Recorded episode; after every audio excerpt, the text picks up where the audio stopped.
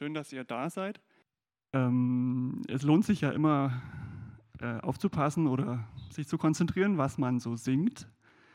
Jetzt war es vielleicht besonders, weil jetzt auch der Text leider gefehlt hat.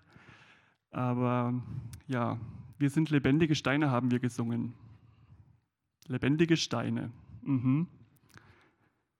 Wir sind also was? Lebendige Steine. Ist doch eigentlich voll der Gegensatz, oder? Stein und lebendig, wie soll das gehen? Mir fällt eigentlich äh, kein lebendiger Stein ein. Äh, anders ist es bei Tieren oder Pflanzen oder eben uns Menschen. Aber Stein lebendig? Ich habe uns mal so ein schönes Exemplar mitgebracht. Den habe ich vor ein paar Jahren mal äh, bei mir neben, neben mir auf dem Feld gefunden. Es war frisch gepflügt und dann lag dieser Stein oben auf. Ja, sieht ziemlich leblos aus, oder? Wenn man sich so anschaut.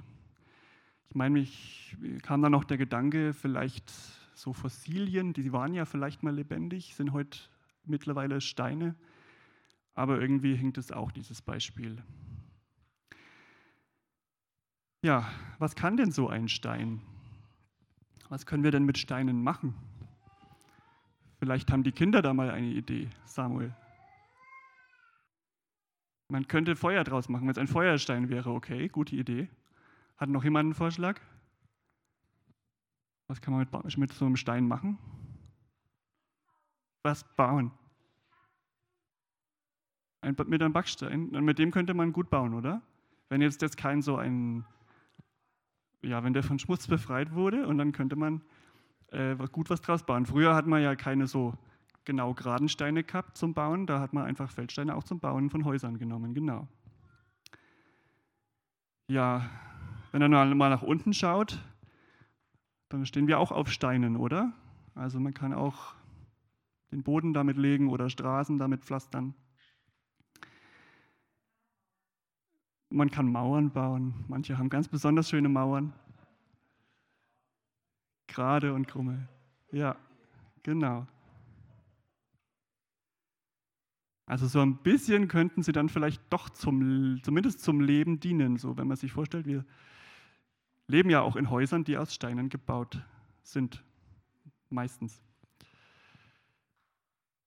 Ja, lebendige Steine, davon werden wir auch in der Predigt gleich noch mehr hören. Wir werden davon hören, was die Bibel über uns und über Jesus als lebendige Steine sagt. Und auch dann könnte es wieder sein, dass ihr euch an das Lied vom Anfang erinnert, falls ihr aufgepasst habt. Jetzt wollen wir an dieser Stelle die Kinder wenn Sie möchten, in Ihr Programm äh, verabschieden. Und ich möchte noch beten und wir singen auch noch seit langem mal wieder unser Lied für die Kinder. Ja, Vater, wir danken dir an diesem Morgen besonders, dass wir etwas davon erfahren dürfen, dass du lebendig bist, dass du ein lebendiger Stein bist. Und es ist jetzt noch etwas rätselhaft, aber die Bibel spricht davon, dass wir auch lebendige Steine sind. Und ich bitte dich, dass du uns das heute näher bringst und dass wir das besser verstehen können und das auch etwas Tragendes ist für unser Leben. Wir danken dir für unsere Kinder, dass sie da sind und bitten dich, dass du sie segnest in ihrer Zeit, in ihrem Programm, mit ihren Spielen und Freunden und bitten dich, dass sie auch, dass sie auch genau wie wir dich erleben und erfahren. Danke, dass du mit ihnen bist und mit uns jetzt in diesem Gottesdienst. Amen. Wir wollen miteinander beten. Himmlischer Vater, du bist gegenwärtig. Du bist der, der uns ruft und zu sich einlädt. Öffne unsere Ohren und gib uns hörende Herzen, damit wir deine Einladung an uns hören, verstehen und weitergeben können. Segne du alles Reden und Hören. Amen. Der Pastor C. John Miller wurde einmal in einem seiner Vorträge, die er drei Tage in der Reihe in der Gemeinde hielt, dann beim letzten Vortrag unterbrochen mittendrin. Du kannst doch nicht meinen, was du gerade gesagt hast.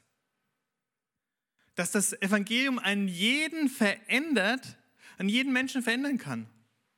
Das Evangelium kann normale Menschen wie dir und mir vielleicht helfen, aber doch nur die medizinischen Experten können denen helfen, die psychisch krank sind. Daraufhin entspann sich eine äh, Diskussion zwischen den Leuten in, in der Gemeinde und später am Abend klang diese Frage in Pastor Miller noch nach. Glaubte er das wirklich, dass das Evangelium jeden verändern konnte? An jeden, der daran glaubt? Oder war es doch irgendwie nur frommes Gerede von seiner Seite? Er merkte, dass er beten musste. Er hatte schon gesehen, wie Gott das Leben von Menschen verändert hat. Aber wie weit konnten diese Veränderungen gehen? In diesem Gebet lieferte er all seine Zurückhaltung, die er noch im Herzen spürte, Gott aus. Er bat Gott darum, dass er ihm seine Angst nahm. Und er verpflichtete sich selbst darauf, nach dem Prinzip zu handeln, dass das Evangelium einen jeden verändern kann, der sich das Evangelium zu Herzen nimmt. Und als er betete, hatte er das geheimnisvolle Verlangen zu sehen, wie Christus verherrlicht wird, eben durch die Veränderungen in Menschen, welche Jesus Christus durch das Evangelium ergreifen. Langsam begriff er, um das zu tun, musste er auf Gott schauen und sich gänzlich auf seine Macht verlassen. Er musste sich selbst demütigen und seine eigene Identität klären. Er musste erkennen, dass, zuallererst, dass er zuallererst zu Gott gehörte. Und so war das auch mit der Gemeinde. Aufgrund dieser einzigartigen Beziehung, die er mit Gott hatte, wollte er sich darauf vorbereiten, ja auch all das notwendige Leid vielleicht in Kauf zu nehmen, das vielleicht notwendig war, um Gott die Ehre geben zu können. Was er damals empfand, das war 1971, noch gar nicht so lange her, äh, das äh, wusste und äh, fand er im ersten Petrusbrief. Da heißt es, wo ist denn unser Präsentator? Verschwunden.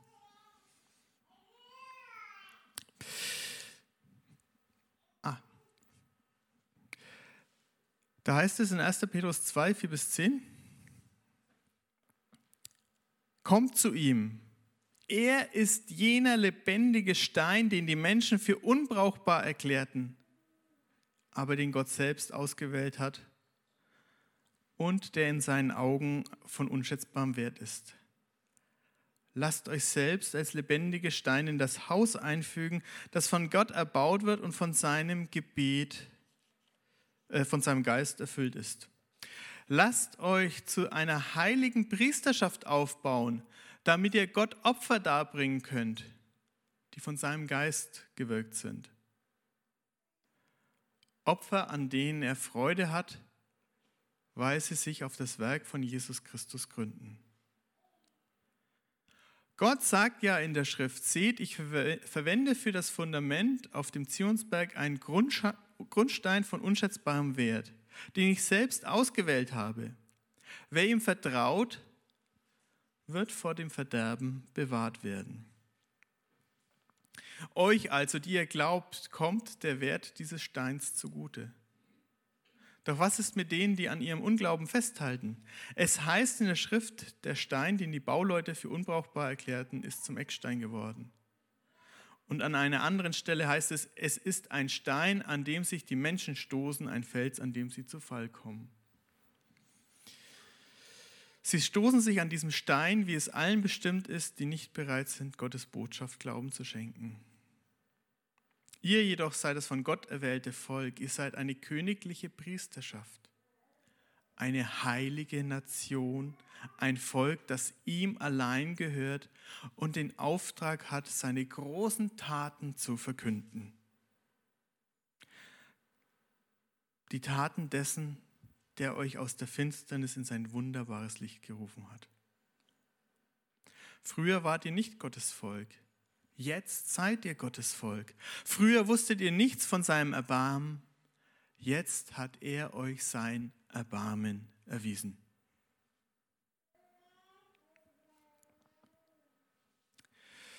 Ist das Evangelium wirklich für einen jeden Menschen hilfreich? Für den Pastor John Miller bestand ein Teil seiner Antwort auf diese Frage darin, zusammen mit seiner Frau zwei junge Erwachsene aufzunehmen und zu begleiten. Zwei, die als hoffnungslose Fälle galten. Ich habe mir überlegt, wie hätte ich denn dem Fragesteller geantwortet? Ich bin tatsächlich bei dem Wörtchen nur hängen geblieben.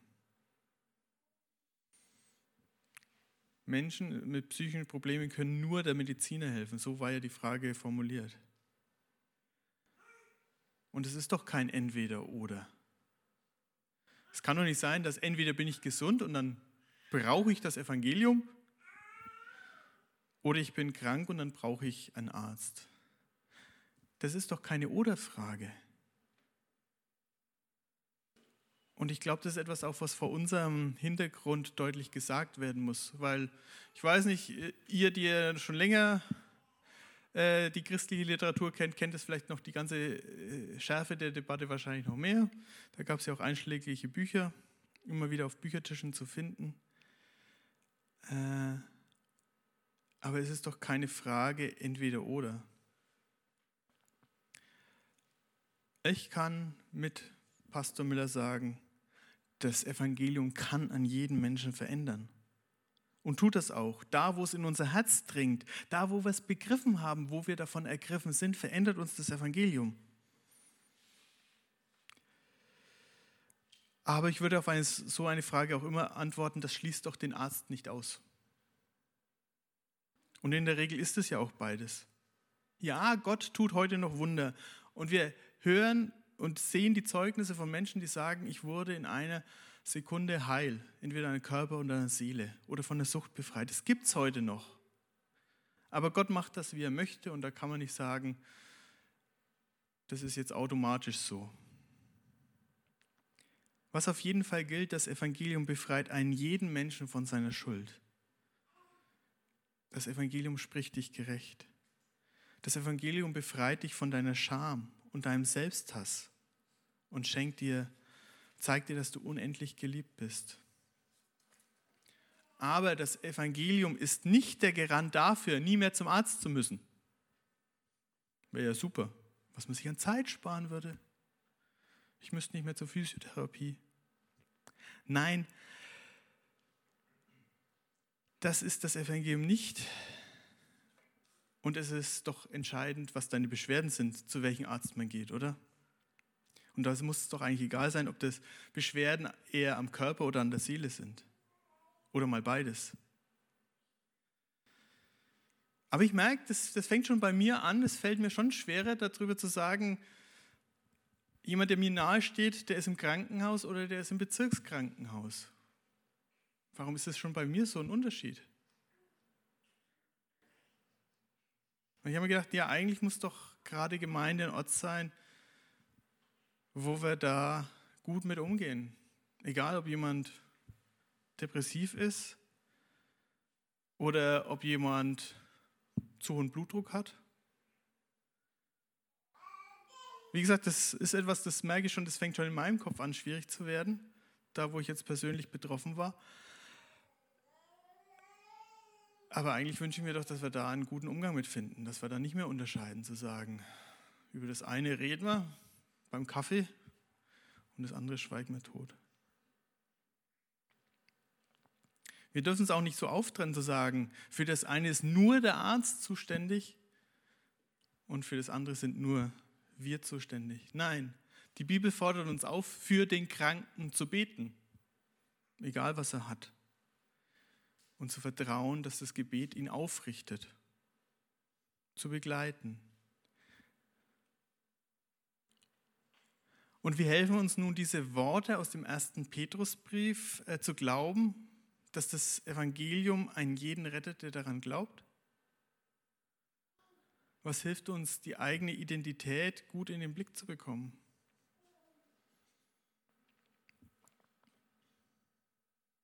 Was ist die grundlegende Natur der Gemeinde? Was gilt zuerst also einem jeden, der Teil der Gemeinde ist? Geht es in der Gemeinde darum, die eigenen Bedürfnisse zu erfüllen? Oder geht es in der Gemeinde darum, zuallererst anderen zu dienen? Nein, beides steht nicht an erster Stelle. Unser grundlegender Charakter als Gemeinde ist es, Gott zu gehören. Von Gott ausgewählt zu sein. Zuallererst steht dieses kommt zu ihm, kommt zu Jesus. Zuallererst ist es, dass Jesus gesagt hat, komm her. Ich finde dich super. So toll, dass ich mein Leben für dich gebe. Komm her, folg mir nach. Zuallererst steht dieses, lass dich einbauen, lass dich vom Heiligen Geist aufbauen. Die Frage ist nicht, was wir können, sondern ob wir uns da einfügen lassen. Nur wenn wir auf Jesus gegründet sind, sind wir Teil von Gottes Haus. Wenn du dich auf dich selbst verlässt, auf deine eigenen guten Taten, dann wird dieser Eckstein für dich zum Stolperstein. Genauso, wenn du Jesus keinen Glauben schenken willst, wird dir dieser Stein zum Stolperstein. Als Gemeinde existieren wir für Gott, wir gehören Gott. Es gilt, was Gott äh, in den Propheten gesagt hat. Ich habe dich bei deinem Namen gerufen, du gehörst zu mir, du bist mein. Wenn Petrus vom von Gott äh, erwählten Volk spricht, dann knüpft er bewusst an die Geschichte an, die Gott mit dem Volk Israel gehabt hat. Dieses Volk hat er auserwählt. Nicht, weil sie so wunderbar waren, so vorbildlich, sich so toll angestrengt haben, irgendwie großartig waren. Nein, Gott sagt es selber zum Volk Israel, ich habe dich auserwählt, weil ich dich geliebt habe. Einfach aus Liebe. Liebe kann man schwer erklären. Liebe hat keine Punkte. Nein, Gott hat sein Volk erwählt aus Liebe. Wir sind Christen nicht, weil wir alles richtig gemacht haben, sondern weil Gott sich uns in Liebe zugewandt hat. Und Christ wirst du nur, wenn du das verstanden hast und es Jesus glauben kannst, dass er dich durch und durch kennt und nicht erschüttert ist, nicht erschrocken ist, sondern sagt, ja, weiß ich, ich habe für deine Schuld bezahlt. Das nehme ich auf mich ich kümmere mich drum. Ich liebe dich. Diese Liebe Gottes zu dir ist etwas, das dich heilig macht. Heilig zu sein, ich weiß nicht, ob ihr das auf Anhieb erklären könntet, heilig zu sein bedeutet, für den besonderen Gebrauch auf Seite gelegt zu sein oder ausgesucht zu sein. Ja. Dieser Stein, den Martin heute mitgebracht hat, der ist heilig. Ganz einfach deswegen, weil er ihn vom Acker mitgenommen hat, um zu sagen, den nehme ich heute mal mit dem Gottesdienst, um etwas deutlich zu machen. Er hat ihn für einen besonderen Gebrauch ausgesucht. Das heißt, heiligen, auf Zeit stellen etwas Besonderes, für etwas Besonderes aufheben. Ne? Früher hatte man ja das besondere Geschirr. Auch eine Form von Heiligkeit, was nur am Festtag rausgeholt wird. Für den besonderen Gebrauch auf Seite gestellt. Für den Alltag nein. Nur für den besonderen Gebrauch wird es hervorgeholt. Mit dem Goldrand. Weiß nicht, hat niemand noch das Geschirr für den Goldrand? Ja? Das ist nur Sonderrand? Ja, etwas Heiliges. Das sagt schon unsere Sprache. Ne? Der siebte Tag, den Gott heiligt, der ist deswegen besonders, weil er gesagt hat, so, heute mache ich es anders. Heute ruhe ich von meinen Werken. Deswegen ist dieser Tag besonders. Ich mache ihn zu etwas Besonderem. Heilig sein, für einen besonderen Gebrauch aufgehoben sein. Durch Gottes Gegenwart in deinem Leben wirst du geheiligt. Nochmal, für den besonderen Gebrauch ausgesucht.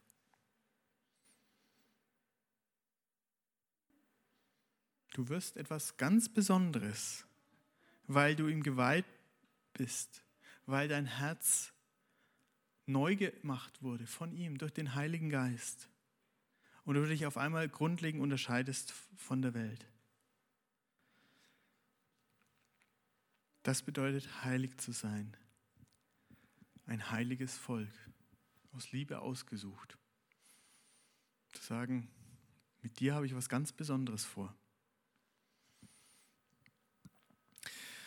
Vielleicht denkt ihr bei dem Wort heilig sofort an Heiligung und setzt es vielleicht sogar gleich. Und vielleicht versteht ihr Heiligung als etwas Aufgabenbezogenes, als fromme To-Do-Liste, die es nach der Bekehrung abzuarbeiten gilt. Aber so ganz stimmt das nicht. Zuallererst sind wir heilig, weil Gott uns erwählt hat und gesagt hat, ja, dich, Holger, und dich, und dich, und dich, und dich, und dich, und dich, und dich. Euch alle will ich in meinem Team haben, in meinem Zukunftsteam. Ich will euch in meinem Team haben. Und Heiligung ist Gottes Werk in uns. Wir schauen uns nochmal Vers 5 an. Lasst euch selbst als lebendige Steine in das Haus einfügen, das von Gott erbaut wird und von seinem Geist erfüllt ist. Lasst euch zu einer heiligen Priesterschaft aufbauen, damit ihr Gott Opfer darbringen könnt, die von seinem Geist gewirkt sind. Opfer, an denen er Freude hat, weil sie sich auf das Werk von Jesus Christus gründen. Da ist ganz viel vom Lassen die Rede, nicht vom Tun. Da geht es ums Lassen. Und das wird besonders schön dargestellt im dritten Buch Mose. Mich hat es fasziniert zu lesen, wie da beschrieben ist, wie Aaron und seine Söhne als die allerersten Priester für das Volk Israel eingesetzt wurden. Es lohnt sich, das wirklich mal in 3. Mose 8 nachzulesen. Denn da wird ganz haarklein beschrieben, wie das gemacht ist, dass die da hingekommen sind. Dann hat Mose sie gewaschen, angezogen, hat für sie die Opfer vorbereitet, hat die Opfer durchgeführt, hat das Blut gesprengt, hat das Salböl gesprengt. Und die ganze Zeit sind es nicht die Priester, die hier irgendwie tätig sind, nein, es ist Mose der das für die Priester macht. Das Einzige, was Aaron und seine Söhne da tatsächlich an dem Tag gemacht haben, war körperlich anwesend zu sein, war ihre Hände auf die Opfertiere zu legen und zu sagen, ja, ich identifiziere mich mit diesem Opfer, das stirbt an meiner Stelle um meinetwillen und das, was sie gemacht haben, war dann ihre Hände zu öffnen, damit das Einsetzungsopfer in ihre Hände gelegt werden kann. Und alles andere, waschen, anziehen, Salböl, Blut, all das wird von Mose gemacht. Und ihre allererste Amtshandlung ist es nun, was denkt ihr? Hat jemand eine Idee, was die allererste Amtshandlung ist? Der äh, allererste Auftrag ist es, das Fleisch des Opfers zu kochen und zu essen. Guten Appetit. Das Erste, was sie machen dürfen. Erstmal reinhauen. Lecker Fleisch.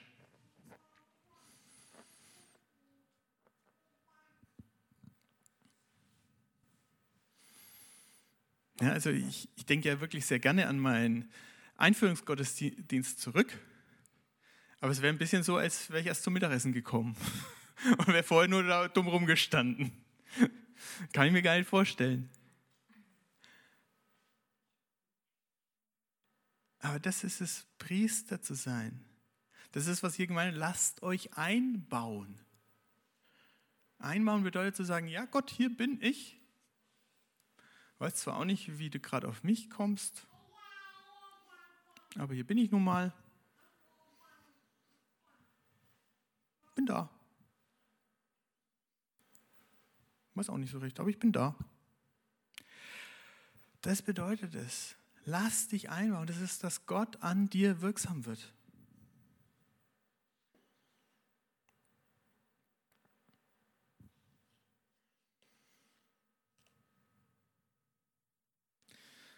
So werden wir zu einer königlichen Priesterschaft, weil Jesus alles für dich getan hat. Bist du Teil davon. Das Einzige, was es ist, tatsächlich die Hände zu öffnen und das Opfer anzunehmen. Von diesem Opfer zu leben. Von diesem Opfer zu zehren. Königliche Priesterschaft bedeutet, Freundschaft mit Gott zu haben. Und es bedeutet, dass du, jeder, der Jesus Christus vertraut, ständig Zugang zu Gott hat. Es gibt nicht mehr die getrennte Priesterschaft, die, die stellvertretend anbeten und dienen. Jeder Gläubige, jede Gläubige ist ein Priester. Königliche Priesterschaft bedeutet Autorität zu haben. Und bei Gott direkt, direkten Zugang zu Gott zu haben. Bei der Anbetung in der ersten Reihe zu stehen. Bei Gott gibt es keine hinteren Plätze.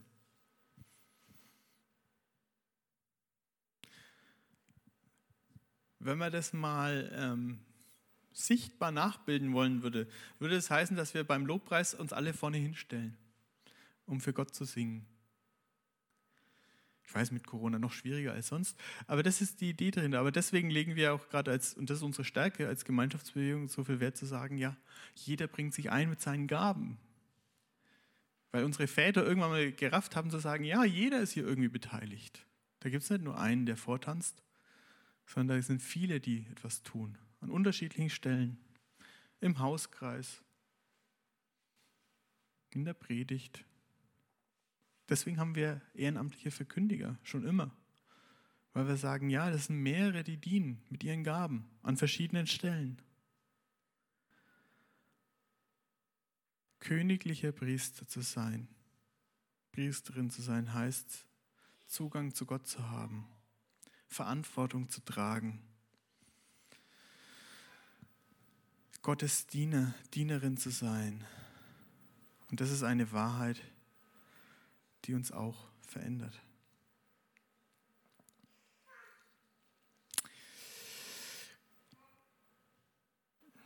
Jetzt fragst du dich vielleicht, und äh, was hat es jetzt eigentlich mit dem ganzen Thema, was hier über den Gottesdienst stand, zu tun? Mit dem Geschicktsein als Freudenbode?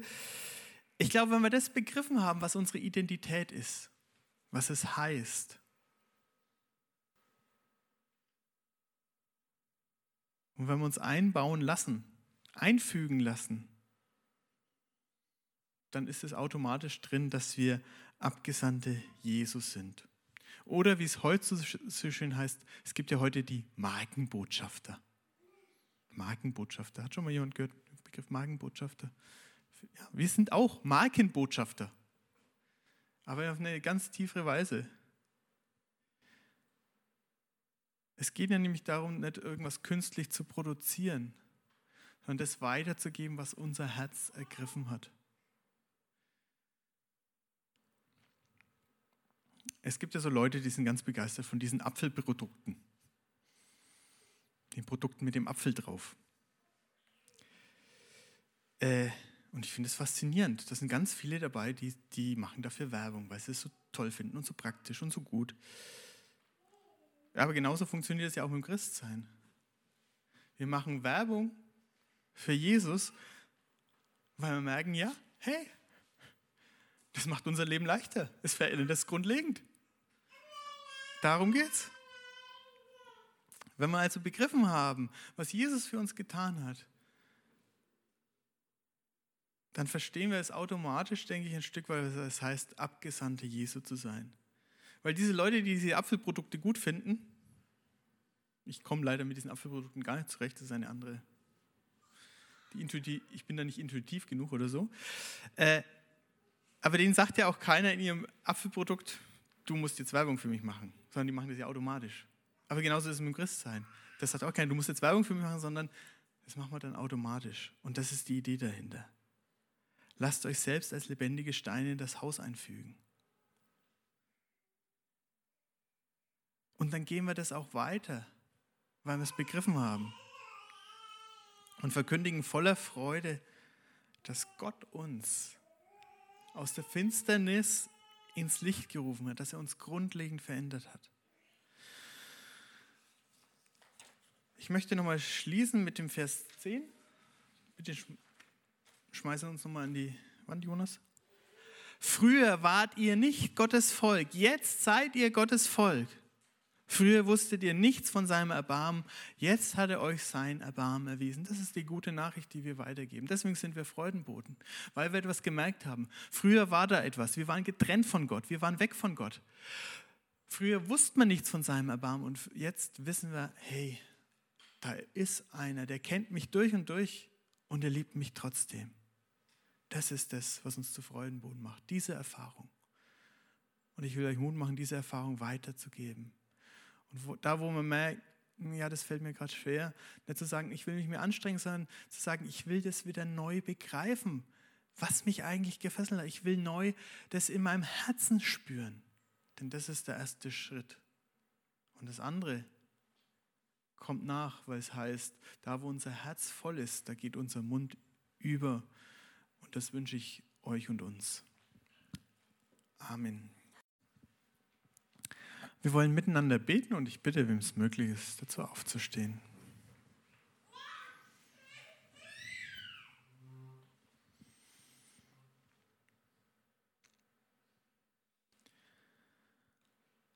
Herr Jesus Christus, in dir sind wir geliebter, als wir jemals uns das vorstellen konnten. Du hast uns deine Liebe am Kreuz erwiesen.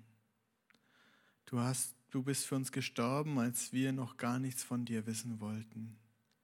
Aus Liebe, aus Liebe rufst du uns zu dir. Herr, mach uns bereit, dass wir uns einbauen lassen, aufbauen lassen auf dich, Jesus Christus. Du, Jesus, sollst allein der sein, der uns trägt, der uns, ja, die Richtung gibt, der uns gebraucht. Wir stellen uns dir zur Verfügung, weil wir diese tolle Liebe von dir erkannt haben, diese großartige Liebe.